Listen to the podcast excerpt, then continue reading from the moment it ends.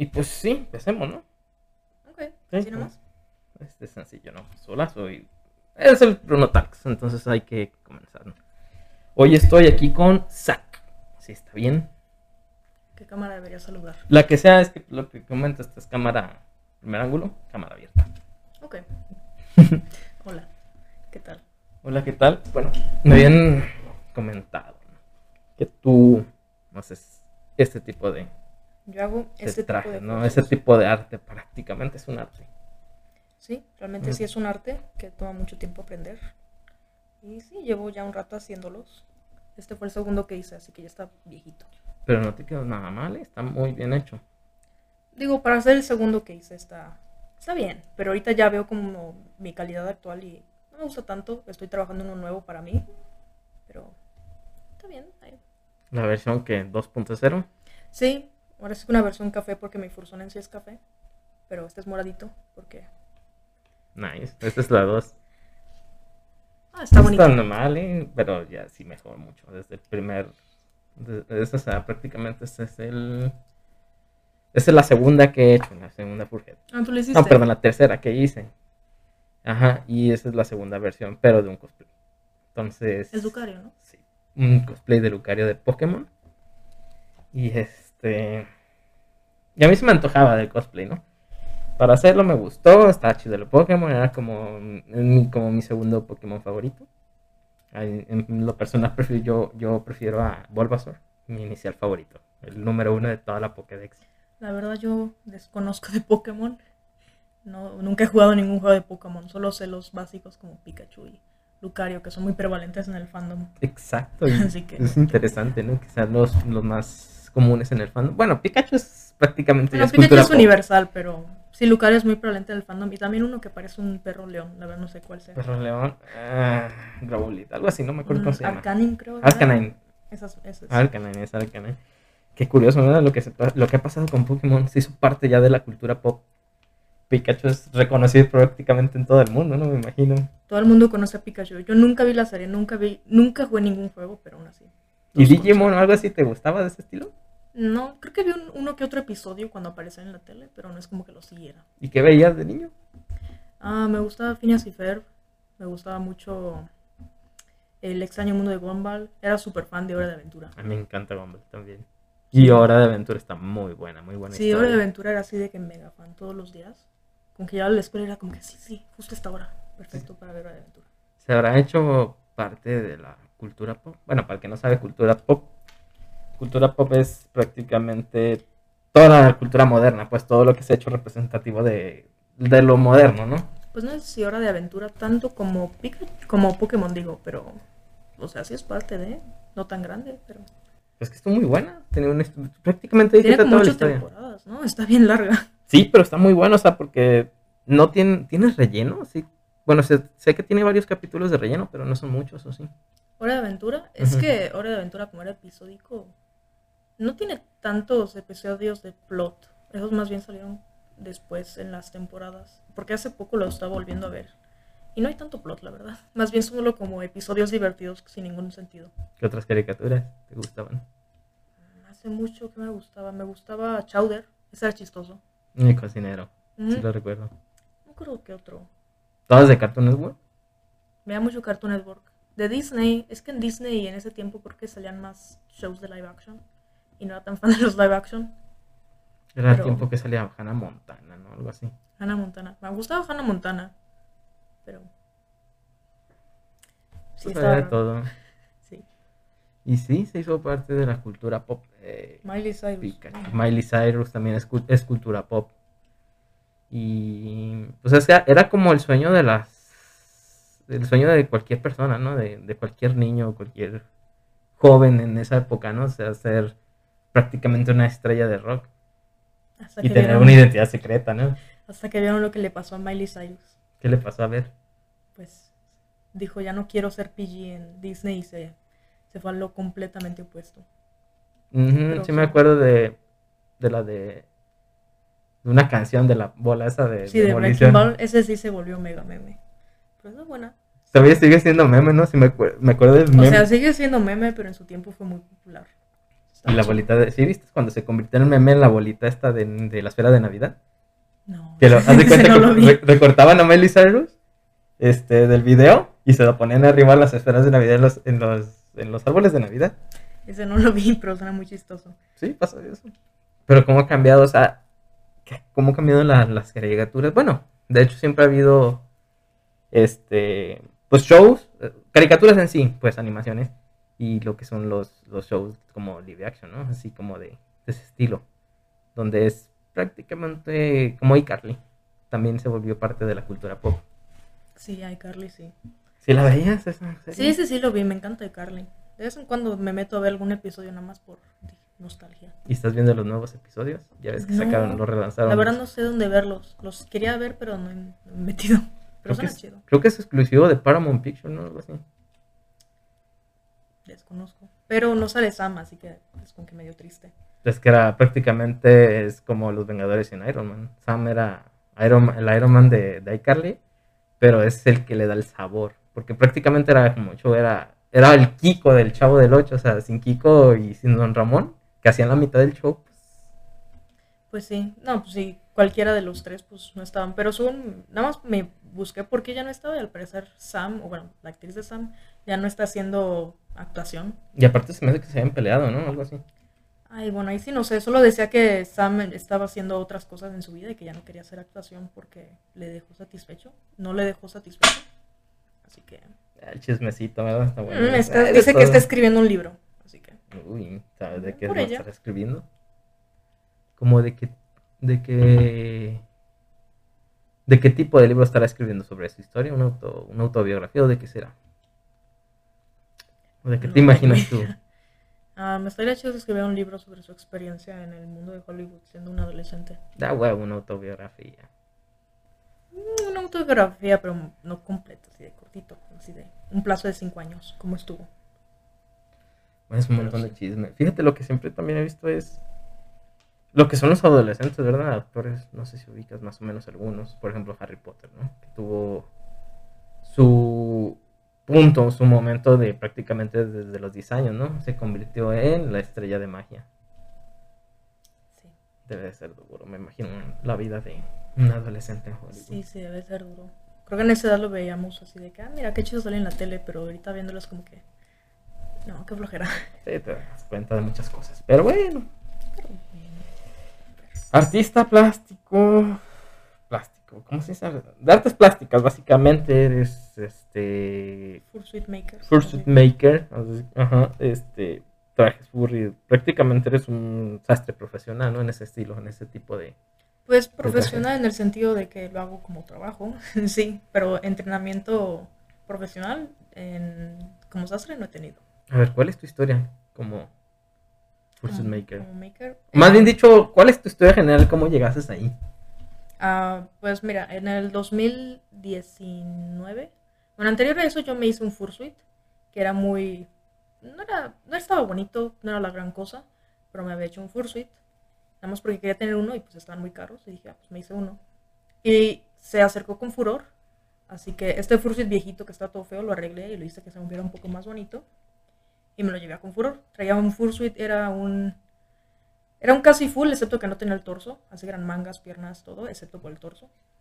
Y me lo llevé y ahí lo llevaba. Y conocí a mucha gente en el Confuror 2019. Y hubo uno que otro que me dijeron, oye, está muy bonito. ¿Cuánto me cobras por uno? Así de que me querían, querían que les hiciera uno. Y realmente yo no, no tenía que me pasara por la cabeza de que empezara a venderlos. Yo nada más quería tener uno para mí. Y después de eso, después de que regresé a Confuror, dije, "Mm, puedo, puedo, puedo vivir de esto, ¿no? Puedo trabajar de esto. Así que hice este y otro que hice para un amigo en ese tiempo. Le dije que le podía hacer uno solo por costo de materiales, así que le cobré creo que como 3 mil pesos de materiales y se lo hice. Nada más porque quería practicar antes de como que empezar a hacerlos bien. Y luego pues tenía un viaje, así que me fui como por tres meses a Estados Unidos. Pero llegó el COVID, se canceló mi viaje y regresé. Y estaba en casa sin poder hacer nada. Me rompió una costilla. Oh, y eso porque. Bueno, ahorita vamos por eso. Ahorita vamos por eso, así que no podía hacer nada más que estar en casa, aparte del COVID, cuarentena, costilla rota. Y dije, bueno, me acordé de que había unas personas que me habían escrito, oye, cuando hagas cursos, dime. Así que les escribí, oye, ya voy a abrir estos. Me creé mi página, me hice nombre, este, precios, términos y condiciones, todo eso lo arreglé. Y les dije a, a dos personas que habían estado interesadas, hey, ¿te gustaría comprar uno? Me dijeron, Simón, ¿no? Y ya los hice, los terminé en dos meses. Y después de eso, pues me empezaron a llegar más personas. Y de luego llegó Snow Tiger, que me pidió que le hiciera uno. Y creo que después de eso fue cuando más gente empezó a notar mi trabajo. Sí, es que él es más o menos popular. Él- ¿no? él sí es más Muy- conocido. Muy, popular, digamos Después de así. que hice el, el Fursuit de Snow Tiger, como que ya se em- empezó a agarrar un poco más. Y ya desde ahí, pues, ahí he estado haciéndolos. Ya la llevo. ¿Cómo cuánto tiempo te llevas en haciendo uno de estos? Horas, las conté, son como 60. ¿60 horas? Ajá. Mm. Pero, o sea, horas de solo trabajo. De puro tu De, pu- trabajo. de puro trabajo. Igual un poquito más, poquito menos, depende. Pero usualmente el, el tiempo estimado que doy para una head, nada más una cabeza, es mes y medio.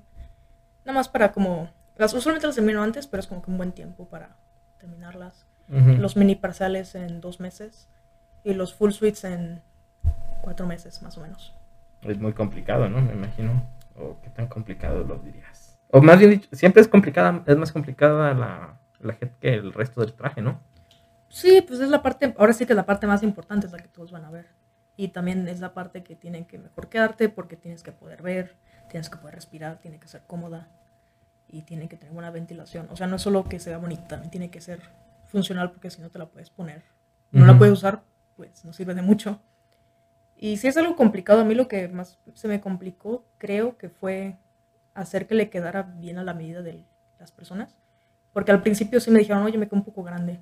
Así que las tenía que hacer más apretadas y tenía que hacer esto. Pero creo que ya le, ya le agarré. Ok. Ujú. Y después de materiales, me imagino que no los consigues aquí en México, sí. Am, lo que es el hule espuma, o sea, lo que están hechos, ese sí lo compro por Mercado Libre. Hay un vendedor que le pido el corte exacto que necesito y me los manda. Y lo que es la tela, esa sí la pido de Estados Unidos. Pero De- importada de buena calidad, ¿no? Me imagino. Sí, es importada. De hecho, nunca usé este, tela mexicana, solo en el primero que yo hice que era para mí. Pero después de eso dije, no quiero usarla, está bien fea. No, pues es que es bien complicado conseguir cosas de calidad aquí en México, siendo Es que sincero. simplemente no hay. No, pues es que no hay No, tampoco no la hay. gente que quiere comprarlo, me imagino. No, y bueno, creo que eso fue como que algo que me ayudó para empezar como maker, que usaba tela importada, porque la mayoría era así de, oh, pues es tela mexicana o es importada. Dijo, no, es importada. Así que saben que por lo menos la tela va a ser de buena calidad.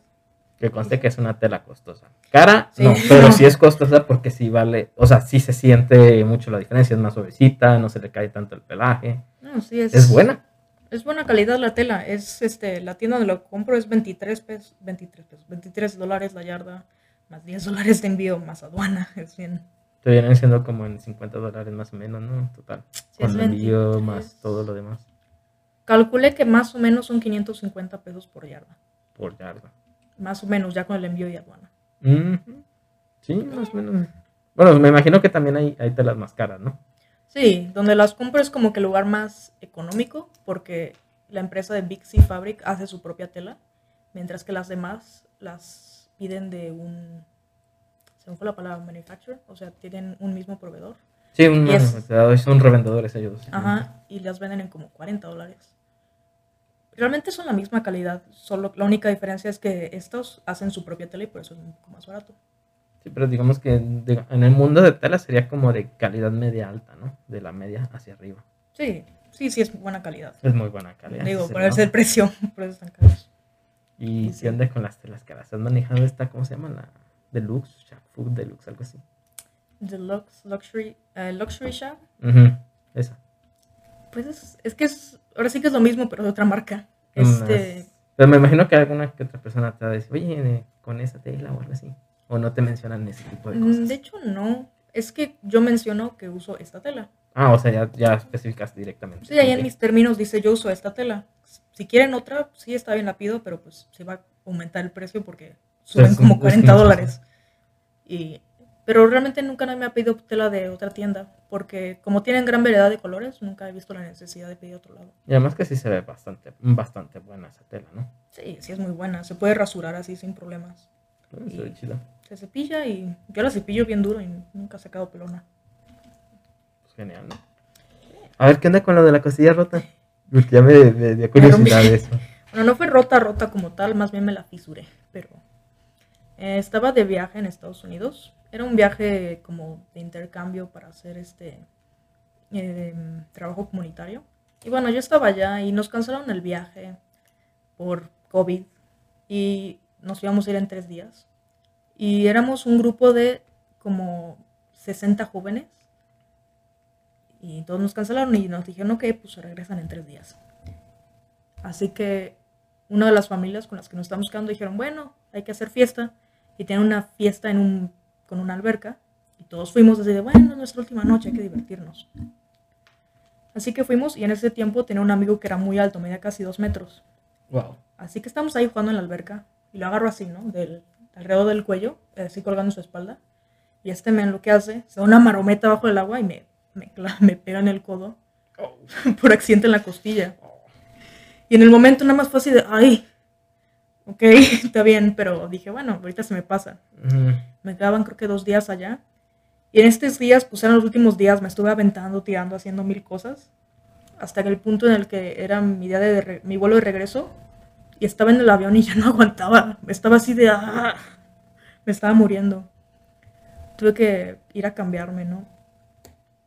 Y ya cuando llegué a mi casa, le dije a mi mamá, oye, como que me duele respirar. Porque, o sea, de que no podía inhalar fuerte porque sentía el pulmón como que llegara a la costilla. Y nos dijeron, no, pues es que si eso pasa, probablemente tiene una costilla fisurada, o sea, hacia adentro. Nomás, o sea, prácticamente es una cuarteadura, pero no sé. No, no Pero se sí rompió. está no, si hubieras, si hubiera roto por completo, hubiera estado pésimo, horrible. Pero no podemos ir a sacar radiografía porque el COVID y todo eso dijeron, no, pues nada más que, que esté en reposo como un mes. Ahí ya me quedé. Dije, total, la cuarentena, no tenía nada que hacer. No, pues ya no hay más que hacer tampoco. Estamos hablando del inicio de la pandemia, supongo que de inicios del 2020, ¿no? Sí, justo en abril. Pues sí, abril 2020 fue cuando me regresé y cuando empecé Moonshot. Pues genial. Iniciaste un negocio en pandemia. Eso es complicado, ¿no? Por si en cualquier época del año, ahorita en pandemia es más complicado. Sí, pero creo que hasta eso entré en un buen momento porque en ese tiempo no había tantos Fursuit Makers Sí. y ahorita hay muchos más. Como que muchos empezaron también en la cuarentena. No sé, siento que hay cinco, cinco o seis más Fursuit Makers antes, después de que yo empecé a hacerlos. Así que creo que entré en un buen momento. No sé si mis amigos makers están viendo, pero hola. Ah, ya digo que sí te están viendo. Igual y si les voy a decir que vean el podcast. ¿Cómo están chicos? Me inspiran. Un saludito para los Fursuit Makers. Fursuit Makers, deberías invitarlos también. Hay, Pues nomás que vengan, yo aquí estoy 18. dispuesto, ¿eh? Bueno, no sé qué tantos hay en Guadalajara, creo que la mayoría son de Ciudad de México. Pero sí. No, pues es que me- están repartidos por todo el país. Sí, pero... Porque aquí en México hay dos o tres reconocidos. Bueno, a ti no te conocía, pero sí conocías tu trabajo. No sabía quién era el que los había hecho, pero sí conocía tu trabajo. Entonces, prácticamente conocidos. Aquí hay dos. Y pues, los demás sí están repartidos en Ciudad de México. Creo que hay uno en Querétaro, varios en Querétaro. Querétaro es como fuente para ese tipo de startups, no sé. Pues sí, ahora sí que... Sé que sí hay varios en Ciudad de México. No sé dónde estén los demás, la verdad, no me acuerdo. Pero ya. ¿Y qué onda? ¿Cómo llegaste al programa este de intercambio que habías comentado? Ah, es que en el 2016 se llama Up With People. ¿Cómo? Up With People, viva la gente. ¿Cómo se escribe? Up With People, viva la gente en español. Ok. Y es un programa donde hacen un show y cada semana van a un este, estado distinto para hacer trabajo comunitario y nada más aprender cultura. Más que nada es como un intercambio cultural. Ujú. Y es un viaje que viene en 2016 y entre mi mamá y yo estuvimos ahorrando para que pudiera ir en 2020 y se canceló. Mala suerte.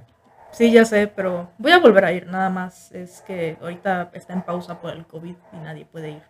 ¿De qué trata el programa? O sea, básicamente es solamente un intercambio cultural o qué actividades llevan. Pues vas, ahora sí que es hacer un show con un mensaje, por así decirlo. Ujú.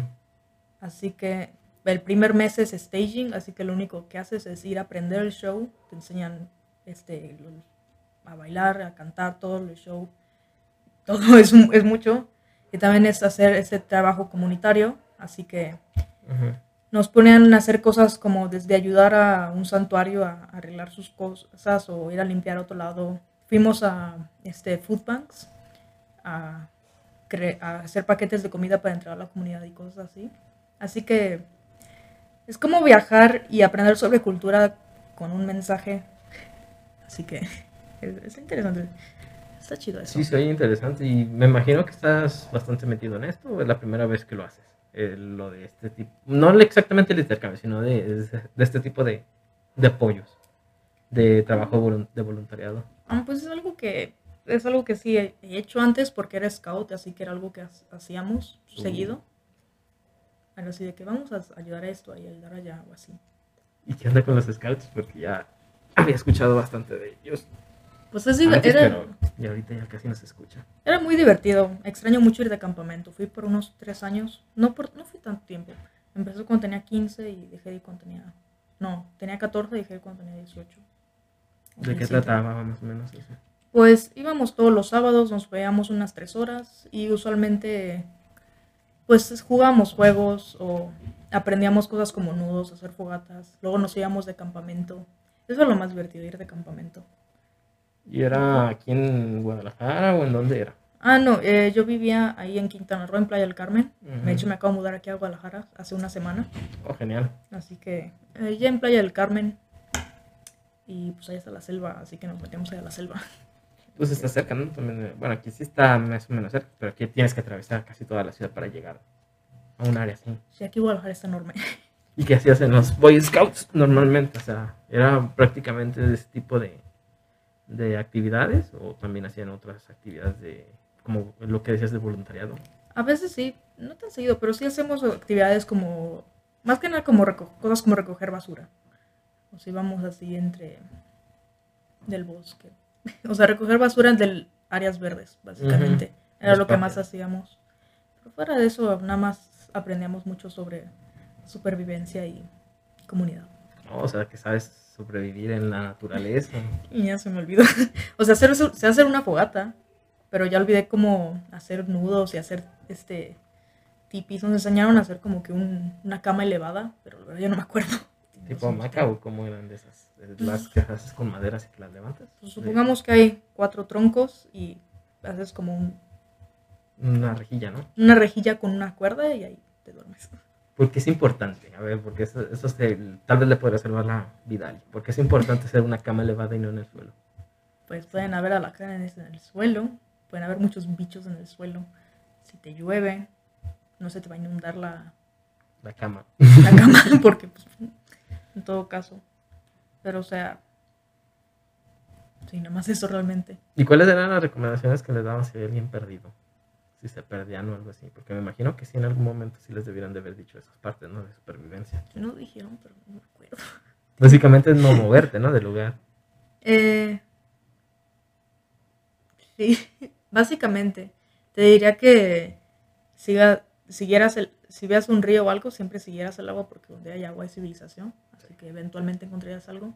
Pero sí te diría que una vez entramos a un campo y según nosotros íbamos a cruzar para ir más rápido y nos terminamos dando una vuelta en U y nos tardamos más. Lo cual fue muy chistoso. No manches. Ahí también me imagino que en Quintana Roo, ¿no? ¿En Quintana Roo? Perdón, ahí donde Ah, sí, pues, sí, todo allá. todo allá. De hecho, una vez vinimos a lo que sería una convención de scout aquí en Guadalajara. Fue la primera vez que vine. En 2017, creo. Sí, en el 2017 es- fue el EAS, que es como un encuentro scout nacional.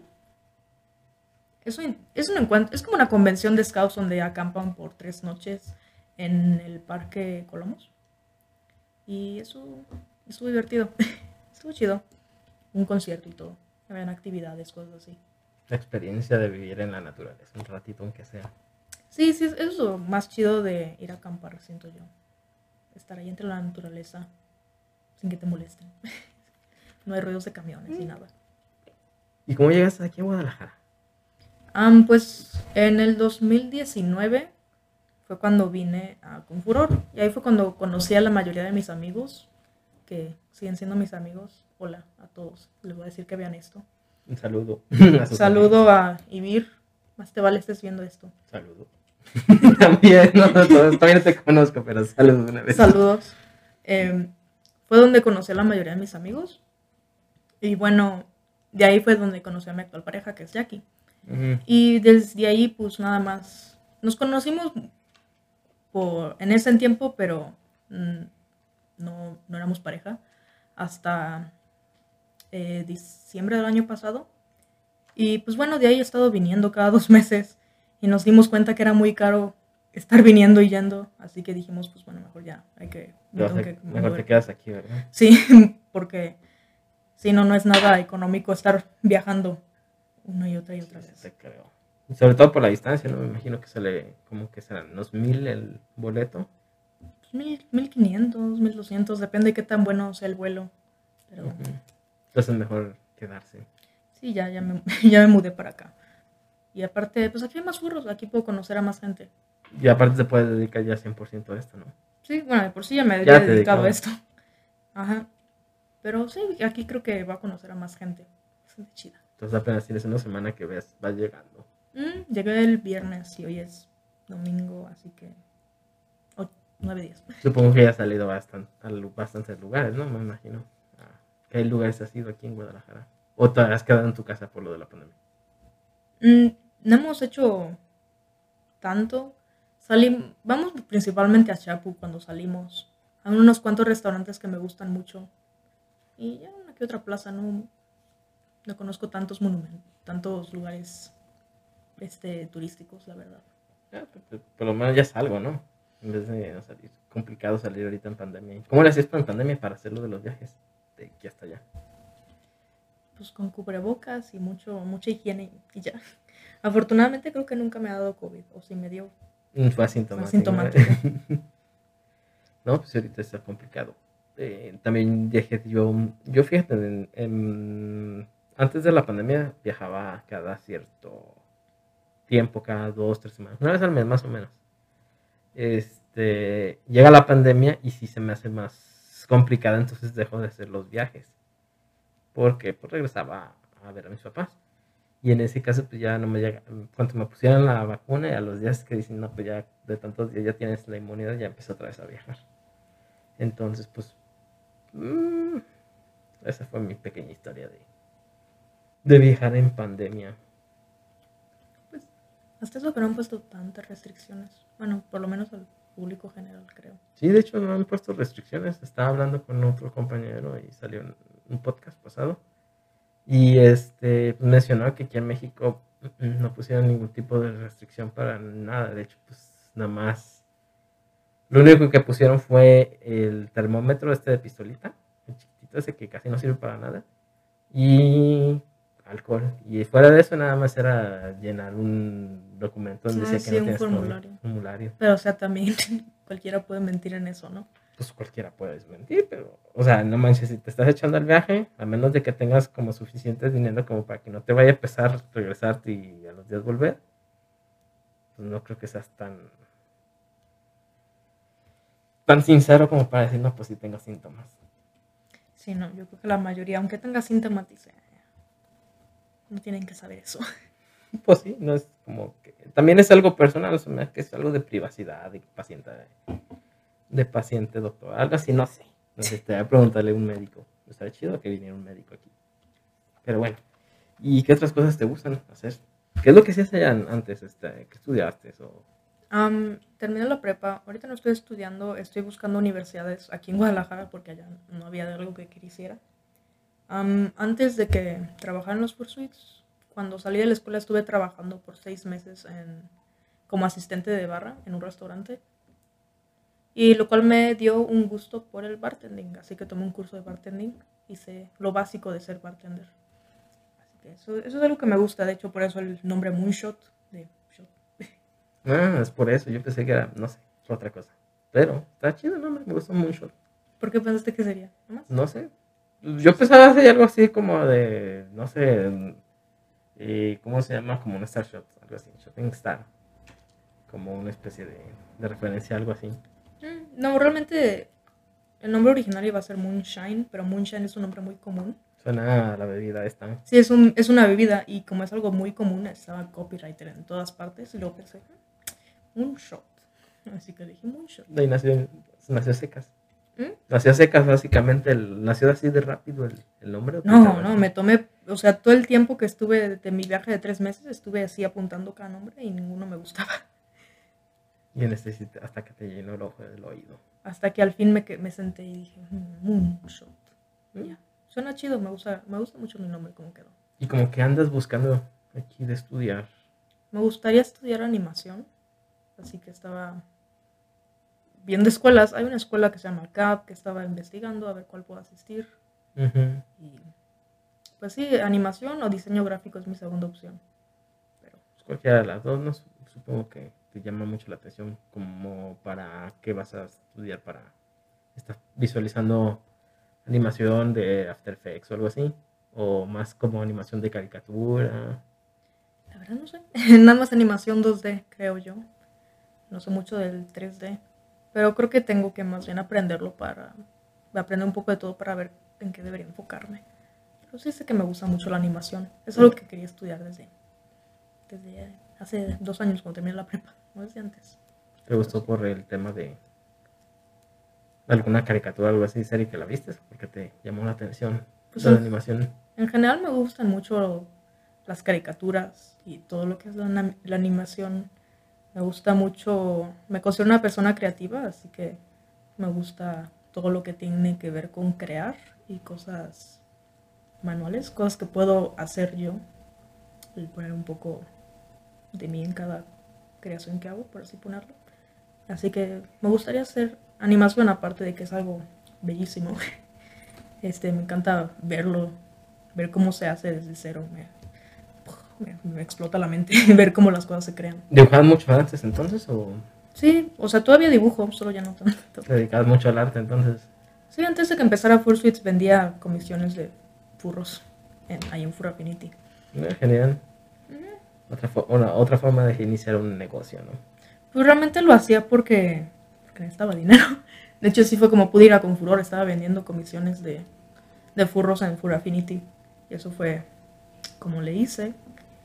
Y sigo haciendo comisiones, solo ya no tanto porque no tengo tanto tiempo, porque estoy haciendo Fursuits.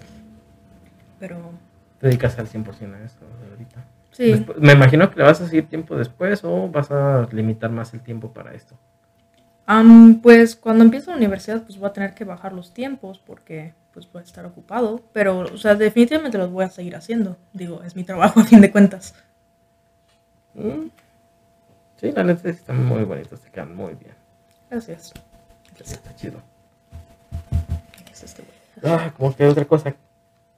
Hablamos cocinas, deportes. Ah, deporte. Me gusta mucho el deporte, esto puede decir. Ejemplo de Eh, crossfit. O sea, el crossfit. Eh, ¿hmm? como qué es lo que... Ah, Crossfit. para el que no sabe qué es CrossFit para empezar. Bueno, el CrossFit es una combinación de... Es principalmente levantamiento de pesos, pero tiene mucho que ver con la intensidad. O sea, se enfoca más en intensidad que en cardio, por así decirlo. Así que usualmente son entrenamientos muy pesados de como 15 minutos. Así que eso es básicamente, pero es principalmente levantamiento de pesas. Mm, ¿Es el único deporte que practicas? o? Sí, antes practicaba ciclismo y triatlón, pero la verdad es que me aburrió. ¿Y Ya- nunca te fuiste así como tipo, no sé, olímpicas? Ah, Olimpiadas, Olimpiadas o- no, pero sí, bueno, eran, eran, eran semi-olimpiadas de ciclismo, fui una vez en Aguascalientes, y, pero no, no, concurs- no, no alcancé a entrar a las finales, pero sí fue a concursar, lo cual estuvo chido. Cuando hacía ciclismo, hice ciclismo como por cinco años, y era un deporte muy divertido, era chido, estaba interesante, solo que después de hacer los cinco años como que dije, ya no quiero, siempre es lo mismo, ya quiero algo distinto. ¿Qué le recomendarías a alguien que va iniciando en ciclismo? O que quiere, más bien dicho. iniciar en ciclismo. Si no te has caído, te vas a caer. no, es de- no hay de otra. Hay do- dos ciclistas, los que ya se cayeron y los que se van a caer. Y siempre te vas a caer. Solo hay que aprender cómo caerse y ya. es muy duro, me imagino un deporte bastante cansado de la parte de las piernas, ¿no? Sí, no, terminas con piernas así de acero. Pero sí, no, las caídas eran, eran muy potentes. Imagínate, te estás yendo a 30 kilómetros por hora, a veces 40. Y si se cae el de enfrente, todos los de atrás se hacen bola. Sí, sí, he visto cuando el típico, no sé si te acuerdas que salió hace mucho, bueno, no hace tanto, que salió un video de una tipo que se mete a la pista con un letrero para saludar a su abuela o algo así y se cae. No lo vi. Sí, es que básicamente era un tipo de amarillo, creo que era un tipo de amarillo que se mete con un letrero así grandote que dice, no sé, no sé en qué idioma esta vez. Y se mete en una pista. Y se mete a la pista. Y el, el- el que iba adelante, el que encabezaba, bueno, era una competencia, no sé en qué punto iba, pero el que iba adelante no lo ve y ¡pum! se le estrella, pero así bien bárbaro y en cámara lenta se alcanza a ver. Y este, pues se cae este, o sea, se avienta una marometa hacia el frente el ciclista y luego con la bicicleta se empiezan a caer los de atrás y tum, tum, tum, tum, tum, tum. Ay, no, no, ese no lo vi. Era de esas pistas que estaban curvas. No, era una parte recta. Ah. Creo que después, eh, después de una curva ya empezaba esa recta y ahí se metió el tipo este, para que lo filmaran las cámaras, ¿no? Para enviar salud, pero se metió a la pista. O sea, se metió. No era una pista de estas techadas. Ay, Y no, qué güey. ¿por qué harían eso? No, es horrible. No, yo espero en carretera. Cuando vamos en ciclismo en carretera. Los carros, ¿o ¿por qué? Los carros a veces sí dan miedo. Nunca me pasó que alguien nos atropellara, afortunadamente, porque sí pasa. Este. Pero sí, sí luego daba miedo. Luego había camiones que por mala onda nada más iban y te pitaban bien fuerte. Pero ahí sí daba miedo es- que si alguien se estrella, que te caigas al lado de los carros y no te alcanzas a mover. Sí, aparte que en un camión, no sé, miedo. Pero sí. Pero, o sea, la mayor parte del tiempo nadie se caía y todo estaba bien. Pero sí, de vez en cuando alguien se cae. Y pasa. Igual de todos modos siempre llevan al carro piloto, ¿no? El- Sí, usualmente siempre llevan a alguien atrás que los va cuidando. Y también adelante. el- A Bueno, veces básicamente a es más importante que vaya alguien atrás. No siempre va alguien adelante, depende de qué tan grande es el grupo. Y entonces todavía usas la bicicleta como para transportarte aquí o ya de plano la dejaste así. No, esa la vendí hace mucho porque pues era una bici, una bicicleta de ruta, o sea, de las llantas chiquitas. Y esas no sirven para andar en la calle, se ponchan. Así Muy que, frágiles, supongo. pues es que sean frágiles, simplemente no sirven para topes, baches y todo eso. Más bien es para andar en ruta. en Se, se doblan muy fácilmente, ¿no? Me imagino en un bache, en un tope. Al entrar. Se han de ponchar. Pero ya no son realmente para eso. La mía la vendí hace mucho porque ya no practico ciclismo. ¿Y nunca te pasó un accidente o algo así de que... Sí, de no, me caí un buen de veces. Una vez me caí y mi cabeza se, me- se pegó así hacia atrás en el suelo, tanto que mi casco se rompió y tuve que usar un collarín como por dos semanas. Wow, imagínate, afortunadamente llevabas, colla- co- perdón, llevabas casco, si no hubieras llevado casco. No, sí, por eso es importantísimo el casco. Se rompió el casco, o sea, tenía, estaba fracturado, tuve que comprar uno nuevo. Y sí, esa vez me acuerdo bien porque usualmente cuando eres ciclista van como que dos filas y van de dos en dos personas. Y las personas que van hacia el frente tienen la responsabilidad de señalar cuando hay algo en el piso, una piedra, una rama, un hoyo, lo que sea. Y el que iba enfrente no dijo que había una piedra enorme y nada más uy, se movió así como si nada. Y yo atrás agarré la piedra y me caí. Y fue horrible. Estaba yo, me caí, tiré a mi mamá, nos caímos, horrible. Ya llevas varias. Primero la costilla rota. Bueno, primera vez y ahora la costilla rota. Pues no, no me he roto nada, más bien solo son como fisuras, me lesioné. O sea, no, no son roturas, pero sí. ¿También te, has, ¿También te has lesionado varias veces en el ciclismo o en qué te, habías, o qué te has lesionado también? Am, es que principalmente las lastimadas malas que he tenido es en el ciclismo. En CrossFit.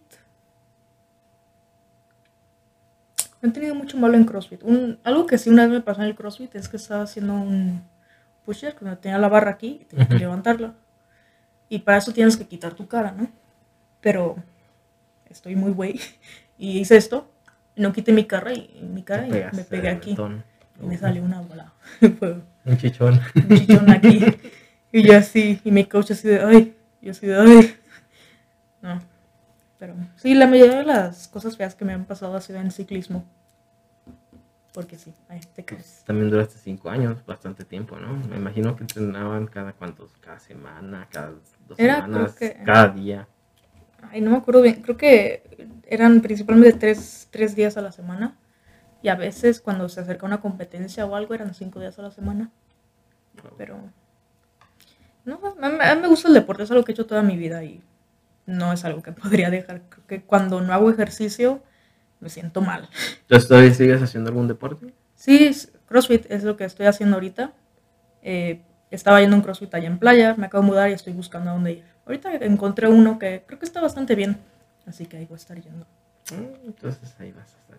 Mm, Supongo que hago muy cómodo. ¿Y qué tanto es este deporte exigente, el CrossFit? ¿Qué tanto te exige físicamente? Pues es bastante exigente. Es que depende mucho qué tanto lo, es- lo escales, por así decirlo. Porque el entrenamiento completo puede ser, digamos, hacerlo con 100 libras. Eso es lo que lo haría una persona por completo. Pero si dices, "Mm, hoy ando cansado, lo haces tal vez con 60 libras. Así que depende mucho qué tanto te exijas a ti mismo. Yo siempre trato de exigirme a mí más porque sé que tengo mucha energía, así que necesito sacarla. Pero si quieres ir cinco días a la semana y no quieres como que Cansarte, demasiado, quieres nada más hacer tu ejercicio, pues con menos peso. Entonces sí es. Pero bueno, entonces nomás es hacerlo tranquilo, ¿no? De forma tranquila, ordenada. Sí, es lo Supongo que llevas quieres. una rutina, ¿no? Si es lo que quieres, sí. Sí es bastante cansado porque ahora sí que son como 15 minutos muy intensos donde estás así de ya, saca todas las reps, termina. Pero ahora sí que son 15 minutos, se acaban bien rápido. An- Antes de que te des cuenta ya, se acabó- ya te lo acabaste. Mm. Así que sí terminas en el piso, pero ya después de un rato estarás bien. De Sí. pierna, me imagino que es la parte más difícil, ¿no? Algo así. ¿La qué? La parte donde. Bueno, pues es que son, son ejercicios combinados, ¿no? El CrossFit. Sí, de todo. Como eh, el día que fui ahorita nos pusieron a hacer squats, burpees, este, power cleans y a correr. Nos pusieron a hacer todo eso, así que eran prácticamente pierna, brazo, todo. Mm, va bien. Mm, está Sí. chido. Recomiendo mucho el CrossFit. Ah, pues ah, inscríbanse a CrossFit. Que se inscriban a, a CrossFit. Vayan a CrossFit, hagan ejercicio, chicos. Es divertido, lo prometo. Va. ¿Y qué otras cosas te gustan? Deporte. Ya dijiste deporte. ¿Qué otras cosas? me- Música, arte. Cultura. Me gusta el arte. Me gusta mucho cualquier tipo de arte en general. Me gusta. Bueno, ¿a ti qué te gusta? A ver, vamos a ver. Tú no me has contado mucho. Uf, pues prácticamente a mí me gusta más como la de parte de robótica. Yo soy la Es- robótica. Es, básicamente lo que estudié. Entonces, del área de, de la robótica, pues me gusta hacer también muchas manualidades en la parte de, de esta área de la robótica. Me gusta saber cómo funcionan las cosas, investigar, no sé. Entonces, soy como más del área de las ciencias. Y pues últimamente me ha llamado la atención hacer esto. Pero, este, se me antoja así para mí. Por ejemplo, para mí se me antoja la- el siguiente paso que va a ser ya es hacerle más como robotizado. ¿Cómo que? Pues es que a mí se me antoja que muevan las orejitas. Ah, ¿cómo las orejas? Sí, que la sigan. Está chido. He visto uno, uno que otro sud que se abren la boca y luego gruñen y eso. Pero sí, no sé, me gusta más eso. Antes practicaba, este, llegué a practicar buceo, un poco de natación. Bueno, muy poco de buceo, algo de natación y tiro. Uh, Me gustaba mucho lo del tiro, nomás que pues sí es, es como lo que dicen, es un deporte, eso es un deporte caro, lo que es el tiro. Y mucha gente piensa que sí es bastante divertido y lo que sí, y que le estás disparando cosas, no sé. Y no, realmente es más como de nomás estar practicando en seco, de estar apuntando y bajando el rifle, y apuntando y bajando el rifle, y apuntando y bajando el rifle, y es básicamente todo. ¿Cómo cuánto cuesta un arco? Si es algo caro. No, usaba yo rifle. Yo era de tiro Ah, con rifle, no tiro. con arco. Entendí tiro con arco. Uh, También usaba un arco, pero ese era más como para mm, nada más quitarme el estrés, porque pues sí, con el arco es más, mm, más exigente en la parte de que hay que jalar, ¿no? Pero pues, el tiro, yo prácticamente me gustaba practicar tiro con rifle. Entonces, con de- un rifle de aire es suficiente para poder practicar en una casa. Nomás necesitas 10 metros lineales. Y es un deporte bastante divertido. Pues si tienes el gusto, porque te digo, es un deporte bastante aburrido. Si no te gusta estar practicando en seco, o sea, prácticamente nada más es apuntar y volver a dejar el rifle, sin disparar. Entonces, a mucha gente piensa que es como, pues, como Hollywood, ¿no? Así que estás disparando y lo que sea, que estás haciendo explotar cosas así. No, es bastante aburrido. Estás ahí. Sí, pero pues es que es un gusto que le vas hallando, ¿no? O sea, depende de, de, de, de qué es lo que te va gustando hacer, qué es lo que te va gustando en cuanto a deporte. Fíjate, nada, casi no, no sé hacer prácticamente nada de arte. Me gusta mucho imprimir en 3D, eso sí te lo voy a decir. Impresionante. Sí, en parte en la que es este, pues hacer partes mecánicas. Digo, me gusta mucho el robot y pues una impresora 3D es bastante útil para hacer piezas de robótica, entonces, pues robótica y impresión 3D, un poquillo de tiro, deportes más tranquilos, no tan exigentes físicamente, pero pues sí llevan un poquito de, más bien dicho, mucha práctica. Muy poca exigencia física, pero sí mucha práctica. Y pues fuera de eso, pues me gusta nada más el furry, así en general. El furry en general. Sí, no mucho de eso. Fíjate, soy bastante aburrido siendo sincero, entonces no hay mucho que pueda explicar. Pero pues una que otra cosa, casi Yo- todo mi tiempo está ocupado. ¿no? ¿Cómo tuviste la idea de empezar el podcast? Ah, vi un par de podcasts, uno era, no sé si los has... ¿Qué tanto más o menos de podcast andas tú? ¿Te gusta mucho escucharlos? No muchos. De vez en cuando escucho el de. Se me fue el nombre. Donde sale Uzi y. Estas personas. Mm, no lo vi con la neta. Es un podcast furry que sale los jueves. Ah, sí. No, bueno, sí sé que hay varios podcasts furries. De hecho, la charla del oso, no sé, había uno que se llamaba así. Ese no lo ubico. Pero. Y uno que sí tenía furry en el nombre. Tampoco lo recuerdo, solamente recuerdo lo que sea.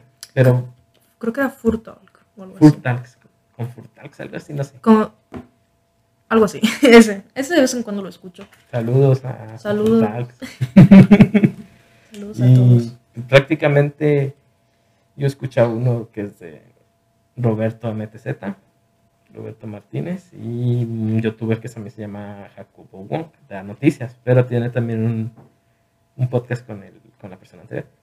Y me gustaba lo que hacía, me gustaba cómo lo hacían, me gustaba pues, prácticamente que se dedicaban a conversar.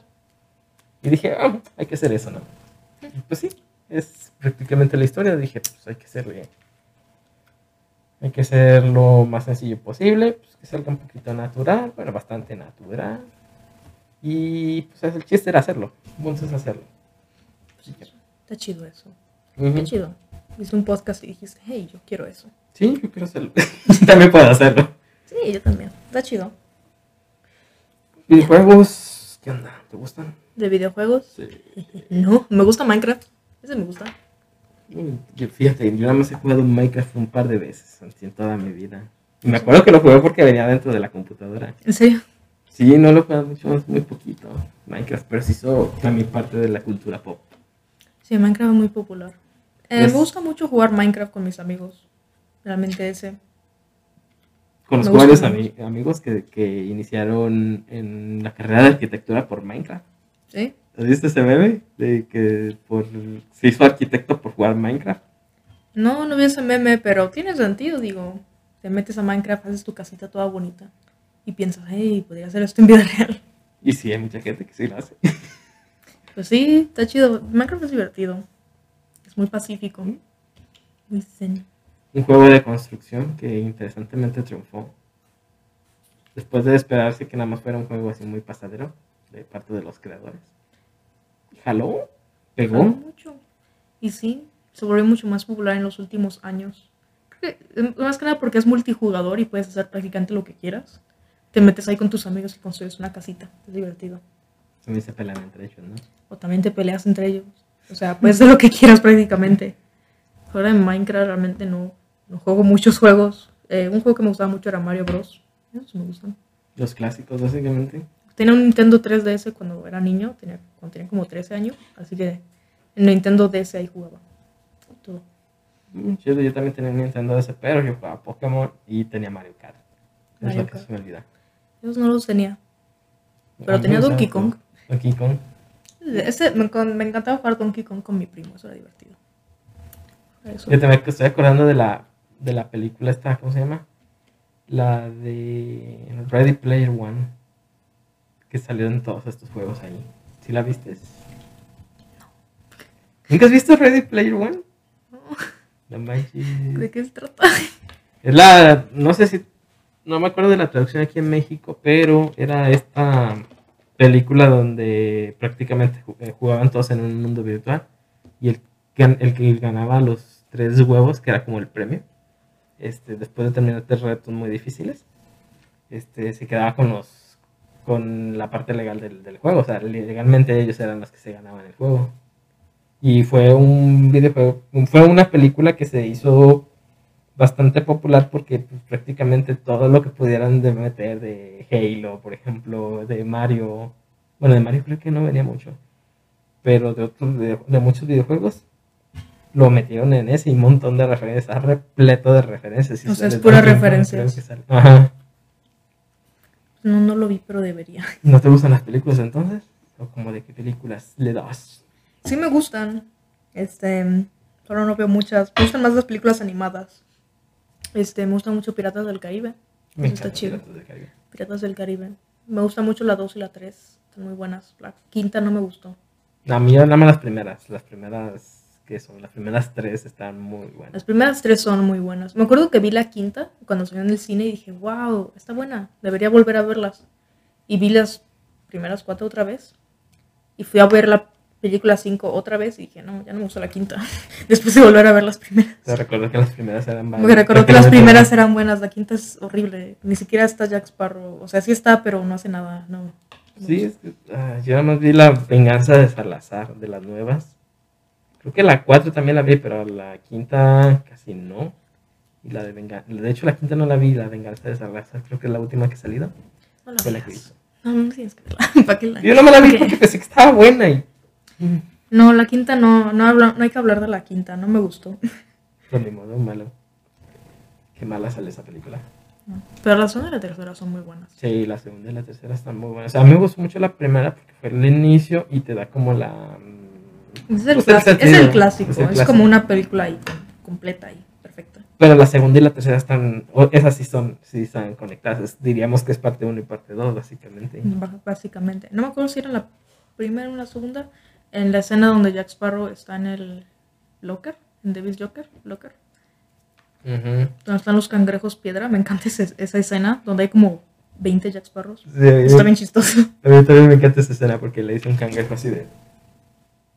Shoo. Shoo. No, Piratas del Caribe no hubiera sido lo mismo si no fuera Johnny Depp siendo Jack Sparrow. es que Johnny Depp tiene como ese, ese feeling, ese comportamiento, ese le- saborcito que le da a las le da- películas que él da. Le da mucho personaje a cada persona que interpreta. Está precioso. Sí, le da una personalidad única, porque no es como que esperar que todas las películas de Johnny Depp son, son iguales, ¿no? O sea, mismo eh, se, se comporta el actor como de la misma forma, como los hacen otros actores, ¿no? Pues Bueno. es- se reconoce que es Johnny Depp. Le da, le da su sabor. Le da, le da ese, ese toquecito de sabor que, que hace las películas tan buenas. Y mí de películas animadas la que más me ha gustado, yo pienso que podría ser, no de animación, así que tengan como por ejemplo Avatar, la película de Avatar que tiene mucha animación y casi todo es CGI y la- y bla bla bla bla. Pero de las que más me han gustado así de, de películas animadas es, yo digo Big Hero 6. Así te Es grande, esa está muy buena a mi gusto. Sí. Esa me gusta. ¿Qué otras películas también te Sí. gustan? Eh, me gustan mucho. Me gusta mucho la película de Howl's Moving Castle, el, el castillo de Howl, de, por el estudio Ghibli.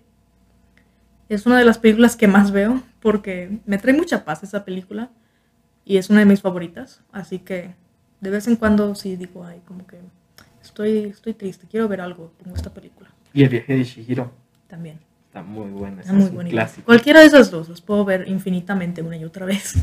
Pero más este, eh, muy- el, castillo de, el castillo de Howl, porque esa la vi cuando estaba así morrito y me encantó. Así que me trae más nostalgia que la otra. Pero ambas están muy buenas, me encanta. Desde yo la vi, vi, vi la de Viaje de Shihiro, pero ya tenía como unos 18 años. Y me Sí, yo- gustó. Yo también Son cosas que están muy buenas. Pues sí, es que sí, simplemente es un poco distinto a lo que normalmente ves porque realmente ¿cuál es la historia? ¿Cuál es el plot? No hay tan, no es- según yo entiendo, no sigue un, una estructura normal. Es que no es anime. Pues sí, es, es, es, es el, es el estudio Ghibli, básicamente. Una leyenda entre las películas, tanto Bueno, es una leyenda a nivel mundial, ¿no? Un estudio legendario. Sí, ¿quién no ama el estudio Ghibli? Hermoso. Muy bueno. También Viaje de Totoro, ese no lo he terminado de ver. Bueno, de hecho no lo he visto. Yo nada más pero no lo he terminado de ver. Es muy popular. Yo nada más vi los primeros como 20 minutos. No la terminé de ver, no me acuerdo por qué. Creo que andaba ocupado y nunca la terminé de ver. Pero pienso que está muy bonita. También es recomendable el viaje de la Luciérnagas, que tampoco he visto. Ah, ese sí lo vi. Oh, es muy triste. Pues es es una película sobre la guerra mundial. Bueno, más bien dicho, sobre la posguerra mundial. Prácticamente después de la. Pues es pues, durante. más la o guerra. menos, durante la guerra Es- mundial, fi- al final, ¿no? Casi, casi. Sí, es durante la guerra y es más bien cómo afecta a personas individualmente. Y a dos niños que ellos literalmente no podían hacer nada al respecto. Pobrecitos. Es muy, es muy triste esa película. Pero, Pero pues es prácticamente de cultura, ¿no? pues sí, ahora sí que es necesario para ver lo que pasó en la guerra. Y cosas feas. Sí, pues las guerras nunca han sido algo bonito. Se escuchan No. chido para algunas personas, pero no son absolutamente nada bonito ni recomendable, ni creo que mm, haya gente que quiera. No sé quién ha dicho Sí. que las guerras son algo divertido, pero Pues No. lo que sé es que si las guerras sí son un buen negocio. Hay una película, no sé si la has visto, la de Perros de Guerra. Creo que así se llama. Y es básicamente de un par de amigos que hacen un negocio súper enorme, súper millonario, vendiendo este, armas y cosas para la guerra. Entonces, por eso dicen que la, la guerra es una economía. Porque para algunos países prácticamente todo gira alrededor de la guerra. Por ejemplo, Estados Unidos es un país que giraba mucho en torno a pues esto. Lo que decía pues es que prácticamente un, soldado son como son como 15 mil dólares en equipo. Entonces a alguien les tiene que vender 15 mil dólares en equipo. eso es cierto. Sí, tiene sentido. Y también otra de donde explica más o menos esto es el Señor de la Guerra. ¿La has visto? Me falta barrio. Es- prácticamente el Señor de la Guerra es una película donde hablan de un traficante de armas que sí existió, pero pues hablan más o menos cómo era la vida de un traficante de armas. Y no se me olvida una frase que dice al final de que dice es que yo soy el amigo de tu enemigo. Entonces yo le vendo al, a tu amigo que tiene un enemigo. Y yo le, también le vendo al enemigo, pero también le vendo a tu amigo y pues todo el mundo necesita de todos. Y es una frase que a mí se me quedó porque a lo, pues a lo que se entiende es que pues prácticamente la guerra es un negocio para algunas personas y para, otra- para otras personas es ganar o perder algo. Y ya. Pero bueno, Sí, es algo trágico, a mi parecer. sí, sí es trágico. Ya viste lo que pasó acá en este país, ¿no? Pero bueno. Pero bueno, sí. Fuera de eso, hablando de guerra. Bueno, no de guerra. Algo que sí, no sé si a ti te gusta también, me gusta mucho el, el crimen real. Este, luego hay documentales de como 40 minutos que me la paso ahí viendo. ¿Cuáles los de Discovery? No, nada más videos en YouTube. Supongo que no son tanto documentales, pero más bien son videos de YouTube de personas hablando sobre un caso por casi una hora. Sí, también hay una serie aquí en Netflix de más o menos eso, de que explicaron cómo nacieron ciertas partes del FBI. Creo que se llamaba Mentes Criminales, algo así. Ah, no lo he visto. Está muy bueno. No recuerdo bien el nombre, luego vemos cómo lo ponemos. Luego te digo cuál es, pero está muy bueno y prácticamente hablan de ese tipo. De... eh, es como un documental histórico, película, serie. Mm, O sea, no me, estoy, no me estoy refiriendo de que, o sea, todo lo que saben en la serie pasó exactamente como está, pero sí son cosas que sí pasaron. Los criminales, pues si existieron, alguien más los está representando. O sea, son como lo están reactuando un crimen real. Sí, o, o por ejemplo, hay una serie que se llama How to Sell Drugs Online. No sé si la has visto.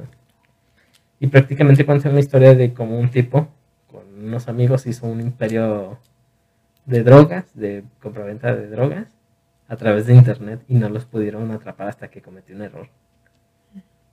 Eso suena muy interesante, sí, debería. Pues de hecho esto está pasando aquí en México. Salió hace poco las noticias de que había ciertos grupos en, en redes sociales que se dedicaban a eso. Entonces, pasa. Sí, sí, es algo que sí pasa. Pero bueno, Está bien loco. Pero sí. Está interesante escucharlo, al menos. México mágico. México mágico. Y de esas has escuchado otro ¿Has visto películas o series de eso? Así como tipo México, México, de que... Am, no. ¿Y qué Mm. otras películas te gustan? ¿Qué otras películas me gustan?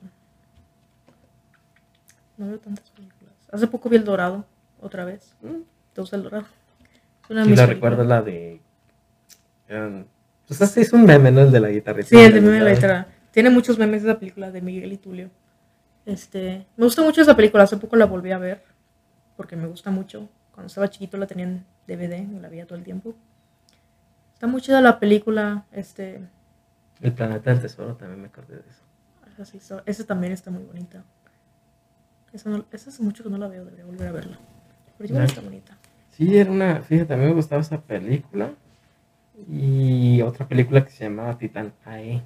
¿Verdad? Que era una película, pues creo que es de los 80, de los 90. Y era básicamente unas personas que vivían, pues el, el mundo se había acabado por una raza alienígena. Se la consumió y la destruyó y todo. Y entonces estas personas, los últimos humanos, vivían en estaciones espaciales. Y en una de esas, no sé cómo rayos, se encuentran una super, como digamos, una pequeña luna, que realmente era una nave espacial gigante que tenía la capacidad de crear un planeta. Pero necesitaba una fuente de, una fuente de energía muy grande y la única fuente de energía grande para crear un planeta eran los mismos alienígenas que los habían destruido. Entonces los pudieron atraer y usaron la nave para destruir a los alienígenas y crear una nueva Tierra. No sé, es de las películas antiguas. Entonces estaban, tenían muchas historias diferentes. O sea, no eran las clásicas películas de que todos son lo mismo, nomás le cambian un poquito. Sí, eran bastante diferentes. Por ejemplo, Suena interesante. por- es, por ejemplo, el Planeta del Tesoro es más o menos ese estilo, o sea, nada que ver con otras películas de la época como El Dorado, pero o sea, sí estaban muy buenas y tenían un enfoque para niños. Sí, sí me acuerdo que vi un video explicando sobre, hablando sobre la, el planeta del tesoro, que era como, era una película que los creadores a fuerzas querían hacer, pero el estudio de, creo que Disney no los dejaba. Le dije, le, le- le quise de, ok, puedes dar tu película después de que escribas esta. Y la escribían y decían, no, no, pero después de que hagan esta. Y que al final, no sé por qué, creo que Disney no, que, no les gustaba la película, así que la escondieron y la sacaron el mismo día que otra película. Y por eso es que el Planeta del Tesoro no, no tuvo tanto, Punch. no tuvo tanto punch. Porque creo que salió el mismo día que Harry Potter, algo así, algo así de que muy popular En el cine, así que obviamente pues, se van a la más popular. Sí, lo curioso de que muchas películas populares tratan de no estrenarlas junto con otras películas que probablemente Sí. son populares por lo mismo. Pues sí, por lo mismo de que si sale obviamente nadie, casi, bueno, casi nadie va a ir a la otra. Pero sí, pero es una es película muy buena, solo no tanta gente la conoce por eso mismo de que el estudio, o bueno, el publicador no la... No la No la publicó. publicó mucho, no la Ajá, no le hizo muy buena publicidad. Pero es buena película, está muy bonita.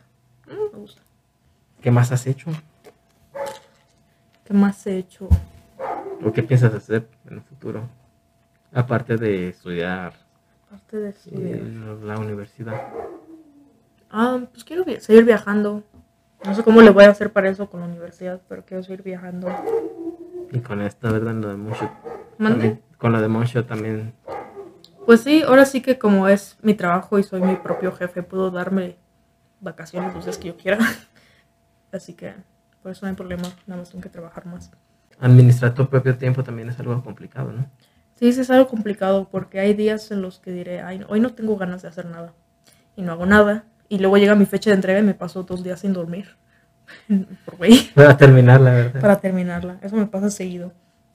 Pero últimamente he estado tratando de organizarme más para que no me pase eso y trabajar de manera moderada sin tener que quedarme una semana sin dormir antes de la fecha de entrega.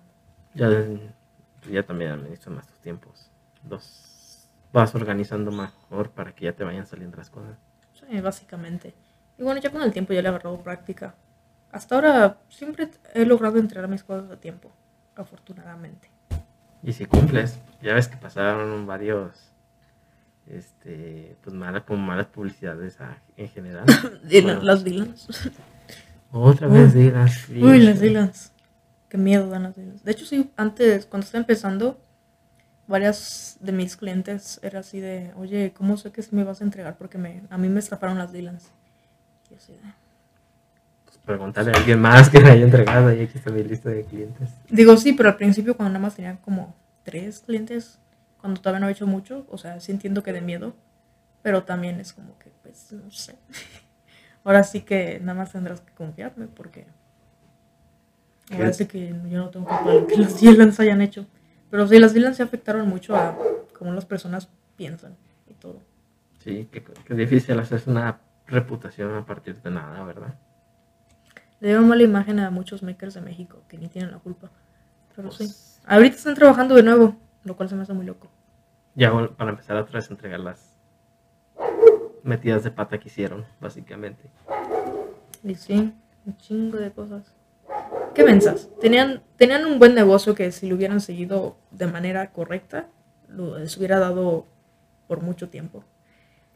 Pues de hecho hay personas que siguen, que ya tienen décadas, ¿no? Haciendo este tipo de trajes. Y es un buen negocio, en pocas palabras. Pero hay que cumplir. Sí, sí, hay que cumplir, obvio. Eh, pero no, prefirieron estafar. pero sí hay gente que ya lleva años, añísimos haciéndolos. Y ellas tenían, tenían mucha fama, todos conocían a las Dylans. Sus fursuits estaban bonitos, los hacían en buen tiempo. Antes, los hacían en buen tiempo. Les pudo haber ido muy bien si lo hubieran hecho de manera correcta. Pues sabe qué les habrá pasado. Pero sea lo que les sea, sea lo que sea que les haya pasado, la regaron. Mi punto de vista. Sí, la verdad sí la regaron.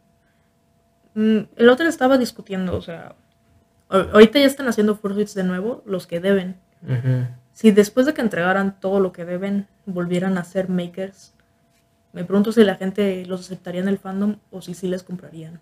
Pues yo digo que sí, pero no creo que pues que les vayan a confiar tanto dinero.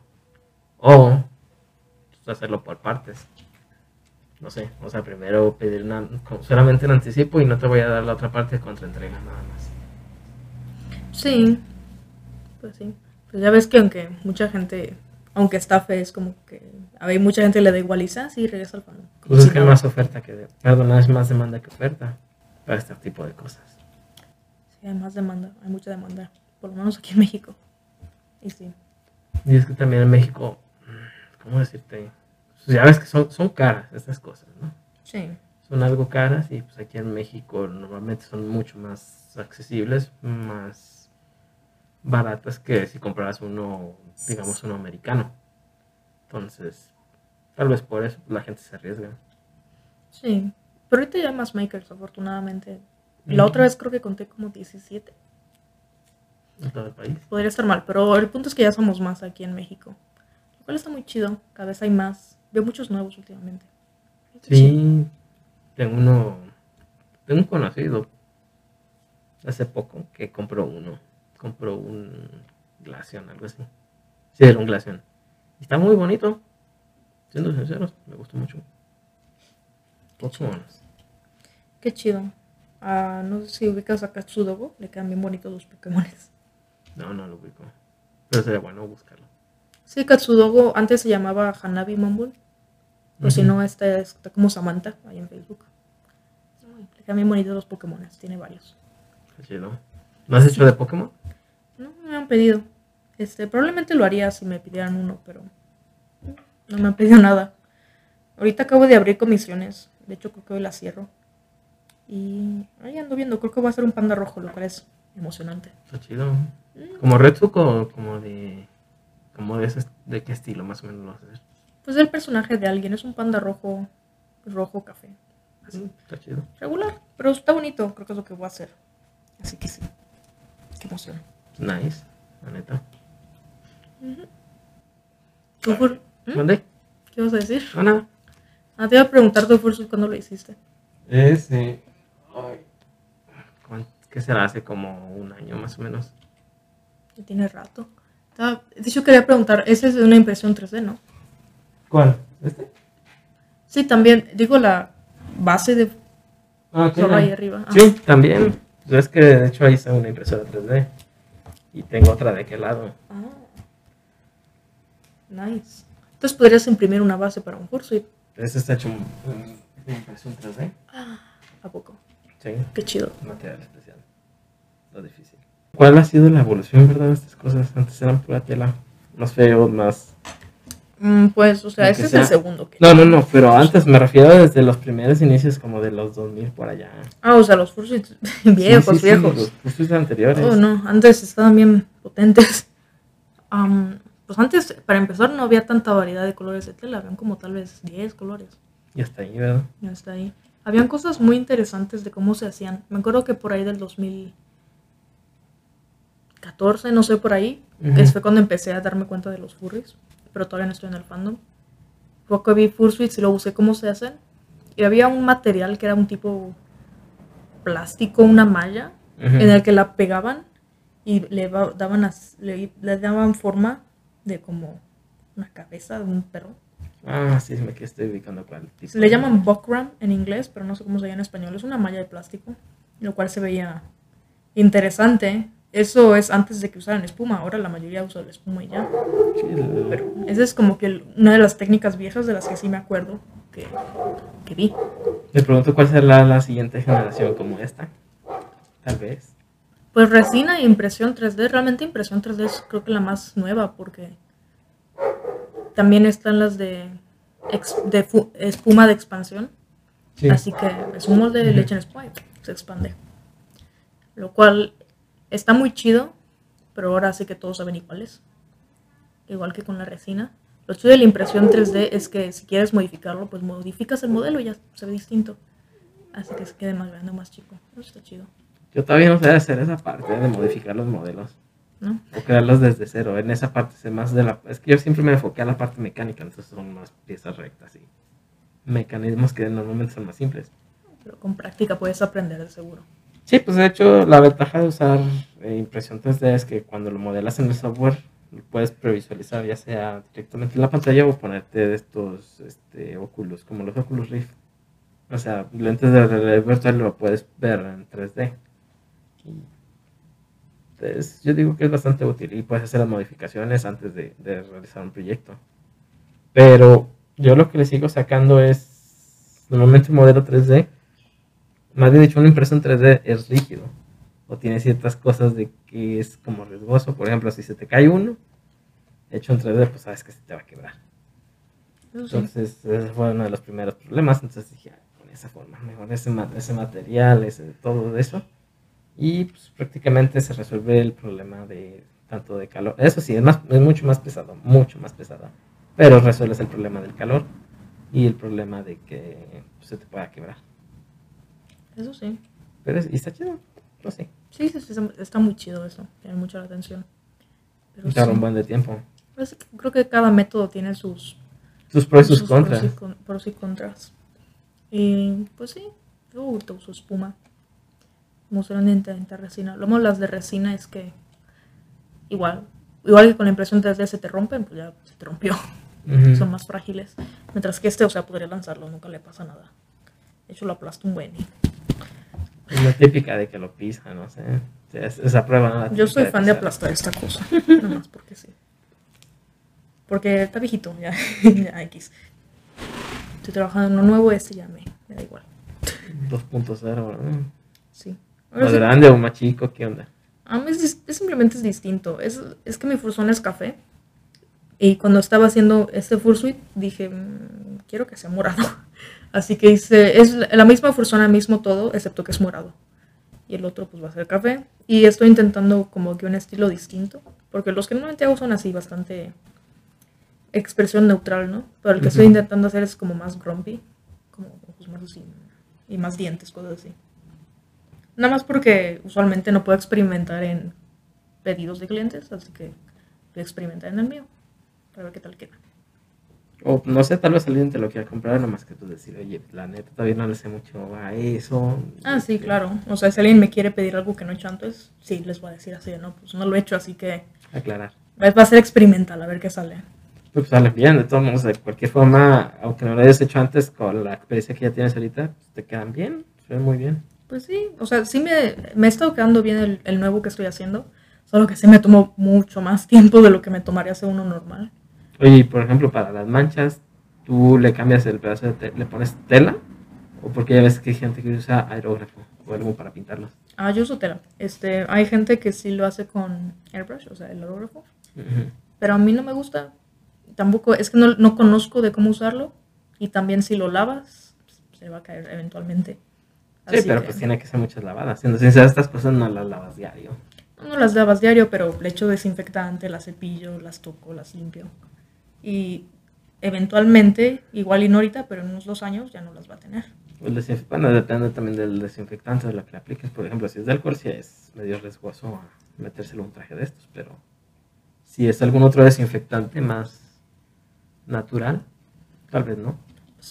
Mm, Pero, o sea, el punto es que igual y no se quita rápido, pero eventualmente se le va a quitar. Sí, Así como... o quién sabe.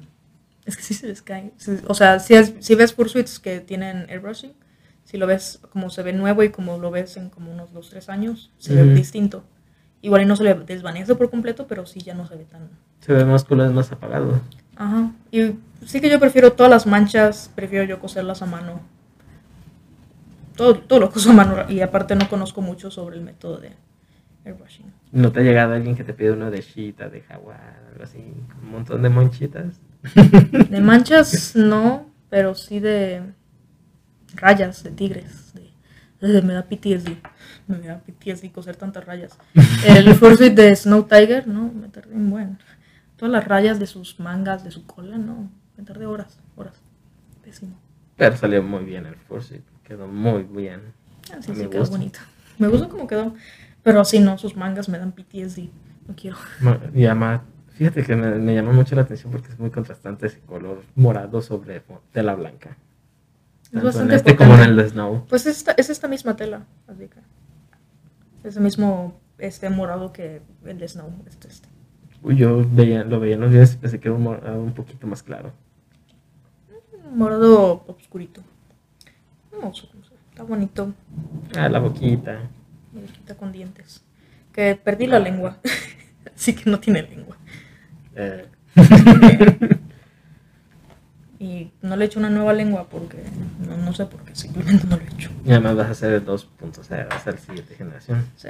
Lo malo es que este, es que este tiene el full suite, así que. pues, o sea, lo voy a tener que seguir usando de vez en cuando, pero. Ajá. Ah, pero pues. Vas a hacer también el Fursuit para el siguiente Fursuit, ¿verdad? Sí, pero después. Ahorita no estoy haciendo la cabecita. Más de- despacito, de a poco en poco. Poquito a poquito. Aparte que lo estoy trabajando en como que mi tiempo libre, porque pues tengo que hacer el trabajo de los clientes. Así que llevo trabajando en el mío ya como cuatro o cinco meses. Así de que a poquito a poquito. Uy, más rápido que el mío. Bueno, también considera que uno de estos usualmente lo acabo en como mes y medio. Sí, y aparte con los poquitos tiempos libres que te quedan, pues le das el tuyo. Sí, así que es tardado. Ahí la llevo, Ahí va. Afortunadamente. sí. Estuvo, Sí, sí. estuvo interesante. Redes sociales, más bien dicho, primero, un consejo que le des a la gente de cualquier cosa. Por ejemplo, cuando llegaste aquí, un consejo que le darías a alguien que no conoce la ciudad. Alguien que no conoce la ciudad. Es que yo tampoco conozco la ciudad. No, pero un consejo así de viajar o algo así. Consejo de viajar. Cuando viajas, haz esto. Cuando viajas, no hagas esto. Yo digo que si están pensando en viajar, háganlo porque el dinero siempre puede volver, pero tu tiempo no. Así que si tienes la oportunidad de viajar, tómala. Claro, no te quedes en bancarrota, pero si tienes la op- oportunidad de viajar, siempre elige viajar. Es una conocer diferentes culturas y conocer diferentes partes del mundo creo que es de las cosas más importantes y más divertidas que puedes hacer. Nice. Así que. Y tus redes sociales, ¿dónde te pueden seguir? ¿Dónde está mucho? Pueden seguir en Moonshot Creations en Facebook y Moonshot C en Twitter. Y a mí personalmente solo estoy como Zack King en Facebook y Twitter. Nice. Chido. Entonces, saludos a todos. Saludos. Bye bye. Bye.